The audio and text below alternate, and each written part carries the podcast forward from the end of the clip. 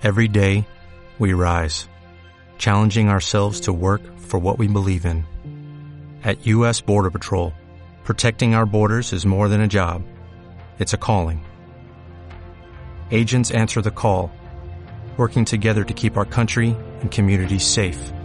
If you're ready for a new mission, join U.S. Border Patrol and go beyond. Learn more at cbp.gov/careers. Alberto Iturralde, responsable de díasdebolsa.com. Buenas noches, Alberto. Muy buenas noches, Eva. ¿Qué es lo que le pasa a Wall Street? Bueno, le pasa lo que le tiene que pasar. Eh, estas semanas hemos comentado que todas las subidas iban acompañadas de una información especialmente positiva. Eh, al pequeño inversor, lógicamente, no se le van a dar razones para vender, se le van a dar razones para comprar, pero según los títulos van pasando de las manos de los fuertes a las manos de los débiles, las subidas se van agotando. Y bueno, pues ahora lo que está sucediendo es que de alguna manera el mercado está respondiendo con volatilidad, que es lo normal cuando el mercado mm, quiere recortar. De manera que, bueno, pues eh, tenemos que empezar a traer un pequeño fantasma del que hablábamos antiguamente cuando eh, teníamos dudas, ¿no? Que es el fantasma del VIX, que es ese índice que nos va señalando el nerviosismo interno del mercado, esa volatilidad a la que hacemos tanta alusión. Bueno, pues ese VIX está ahora mismo cotizando en la zona, bueno, cotizando, está ahora mismo en los 15,62. Hay que recordar que las zonas importantes en este, en este indicador eh, son las que puedan superar zonas de 21. Parecen no muy alarmantes. Sin embargo, hay que tener en cuenta también que este indicador está en su punto más alto de los dos últimos meses. Con lo cual, bueno, pues está ascendiendo y veremos estas sesiones, lo volveremos a seguir muy de cerca precisamente para ver si efectivamente se nos quiere acercar a esos 21 eh, puntos tan peligrosos y si efectivamente los quiere romper al alza, porque si los quiere romper al alza, lo que significa es que las caídas vienen muy fuertes y seguramente muy rápidas. Bueno, caídas muy rápidas. Los que relacionan todo esto con lo macroeconómico, Alberto, nos hablan de que retorna ¿no? el miedo a ese famoso tapering que va y viene, que esa es otra. Eh, luego también no paran de hablar de los movimientos dentro de la Fed. Hoy los medios estadounidenses afirmaban que Stanley Fisher, eh, que bueno, era había sido gobernador del Banco de, de Israel, director gerente del Fondo Monetario Internacional, también departamento de Economía del MIT, en el que, bueno, por lo visto pues compartió tareas con Bernanke, podría ser el principal candidato para ser el número dos de la Reserva Federal, que sigue en el punto de mira. Pero yo devuelvo siempre la pregunta cuando escucho estas cosas. ¿Y eso qué relevancia va a tener, por ejemplo, para los mercados? Ahora mismo no existen datos que nos hagan pensar en fuertes caídas por una razón. Y es que eh, no tenemos una información especialmente positiva. No tenemos todavía indicios que eh, nos estén marcando que esa volatilidad se haya disparado pero también lo que tenemos que esperar es que en lugares tan altos, en todas las cotizaciones como las que estamos viendo ahora con respecto a un año o hace dos años, tampoco nos van a hablar mal. Entonces, ¿qué es lo que está sucediendo? Pues bueno, pues que de alguna manera u otra eh, los propios operadores eh, del mercado intentan gotear informaciones que nos, nos incitan o nos quieren incitar a pensar que es que tienen importancia. Pues no, para el mercado no, la podrá tener para la economía, la podrá tener para lo que cueste el pan mañana, pero para lo que va a costar la bolsa mañana, no tiene absolutamente ninguna implicación. Lo único que ahora mismo hay que vigilar es si realmente los precios quieren confirmar lo que podría suceder y es que con esa información tan positiva se haya colocado gran cantidad de títulos a los pequeños inversores. Pero no dudéis que nos harán llegar eh, cantos de sirena de que si este entra, que si este sale. Bueno, y a mí qué más me da. Si ahora mismo tenemos en cuenta todo lo que se ha hablado de los grandes valores americanos durante las últimas semanas, hasta los valores negativos han subido. los que nos decían que iban a recibir una sanción por tal o por cual razón, han subido. Bueno, pues ¿qué tiene que ver toda esa información que nos quieren hacer llegar con lo que luego realmente estamos viendo en el mercado? Nada, Eva, nada. Nosotros la, contamos. Eh, Alberto, vamos con nombres propios. JP Morgan, una vez más, se vuelve a ser noticia, bueno, que ya lo sabíamos, ¿no? Va a pagar 2.000 millones de dólares por no informar de las actividades sospechosas de Madoff.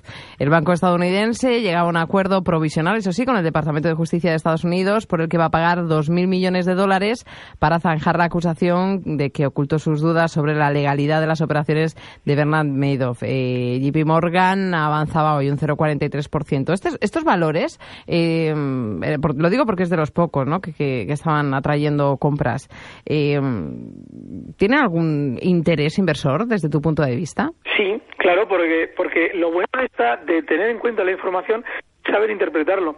No, no debemos obviar lo que nos llega de la información. De hecho, todo lo que vosotros transmitís es súper importante, siempre que sepamos interpretarlo. ¿Qué es lo que está pasando en JP Morgan?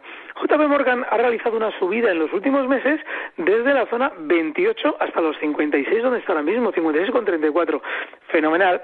Ahora nos están, eh, en cierto modo, haciendo llegar una información de una sanción hacia la compañía que en teoría debería ser negativa. Sin embargo, el valor no ha reaccionado previamente a la baja. Es decir, las semanas anteriores el valor no ha recortado y, de hecho, ahora mismo tampoco lo está haciendo con la suficiente fuerza como para dar que la no le ha afectado negativamente. Lo que es lo que se traduce de todo este eh, puzzle que he expuesto, bueno, pues que los pequeños inversores no entran. No entran porque se les está hablando mal del valor. Sin embargo, el valor sigue subiendo, con lo cual va a continuar subiendo en las próximas semanas hasta que esos pequeños inversores que están tímidos con respecto a JP Morgan digan, bueno, pues qué bien tiene que estar esta compañía para que habiéndole metido la multa que le han metido, siga subiendo. Entonces, ahí es donde entrarán todos y ahí es donde nosotros, los toros del mercado, deberíamos salir. Pero para eso ha sido imprescindible el conocer esa noticia. Pero también ha sido imprescindible el saber interpretarla. Morgan es un valor que ahora hay que tener en cartera porque seguramente va a continuar subiendo. Y si lo hacemos, lo tenemos en cartera, el stop tiene que estar en la zona 54,60.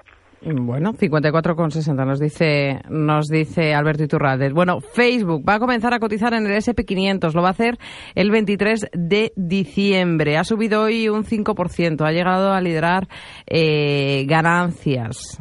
¿Cómo ves al, a Facebook, a la tecnológica? Está bien, bien porque sobre todo ha superado, y es muy importante, en los valores que en su día tuvieron una salida a bolsa especialmente sonada, como es este, es muy importante que el valor cotice por encima de su salida a bolsa. Esa salida a bolsa se produjo en zonas de 45 y lo tenemos que durante estos días había recortado hasta 45 porque eh, había llegado incluso a marcar la zona 55 un par de meses atrás. Bueno, pues esos 55 recortaba, descendía hasta la zona 45 y ahí ha frenado para volver a subir. Fíjate qué importante es este punto de salida a bolsa. Bueno, pues la velocidad alcista que está desarrollando durante estos días es enorme y eso es una muy buena señal para el valor. Ahora bien, ¿qué es lo que pasa? En el momento en el que eh, las, las entradas en los índices se materializan, nosotros tenemos ya que empezar a desconfiar, porque hay una gran cantidad de fondos mundiales que tienen que entrar en estos valores compradores para replicar el fondo en el que estos valores están entrando.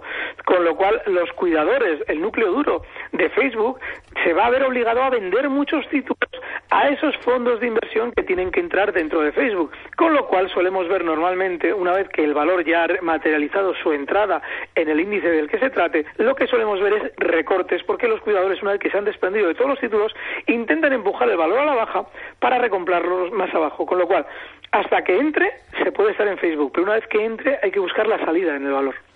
Bueno, un valor en el que su capitalización, la de Facebook, ha subido hasta las 127.600 millones de dólares. ¿eh?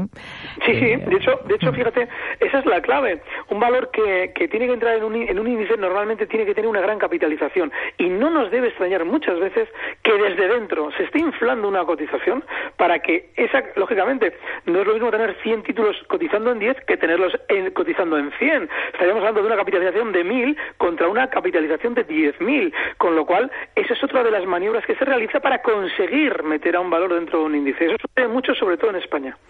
Pues nada, le veremos a partir del 23 de diciembre en el SP500. General Motors ha cerrado al final a la baja, un 0,27% en los 40 dólares con 0,5 por títulos, después de anunciar esa venta de la totalidad de su parte, es un 7% de su socio francés de Peugeot PSA, de unos 24,8 millones de acciones.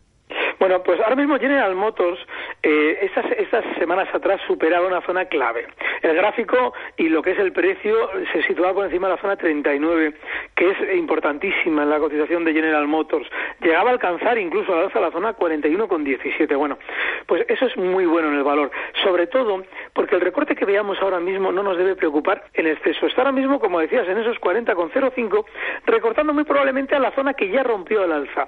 En esa zona 39,50 seguramente lo iremos viendo durante esas sesiones, pero no hay nada negativo en torno al precio. Es un movimiento que entra dentro de lo lógico y bueno, pues si queremos buscar una posible operación en el valor, siempre que tengamos un stop en la zona 39, es un valor en el que podemos plantearnos estar en cartera.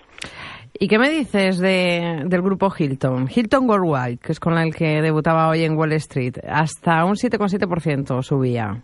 21 dólares por título. Sí, todas las eh, salidas a bolsa que se... Eh, fíjate, no sé si recordás hace tres meses que yo os comentaba cuando hablábamos sobre la posible, cuando aquello posible salía a bolsa de Twitter, que luego se materializó, yo os decía, bueno, en los techos es donde todos los valores se sacan a bolsa, porque los dueños de los valores quieren vender los títulos lo más caros posible. Bueno, pues este es otro de los ejemplos.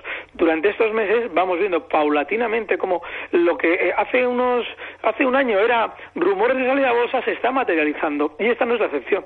Lo lógico es que ahora veamos durante esas semanas este precio lateral muy volátil con mucho volumen, pero el global del mercado recorte, hay que tener en cuenta que en este precio también se han colocado muchos títulos con ese sentimiento positivo de la generalidad de los inversores. Y esos inversores son los que tienen que perder. Con lo cual, lo lógico es que este precio también recorte. Alberto Iturralde, responsable de díasdebolsa.com. Gracias, buenas noches.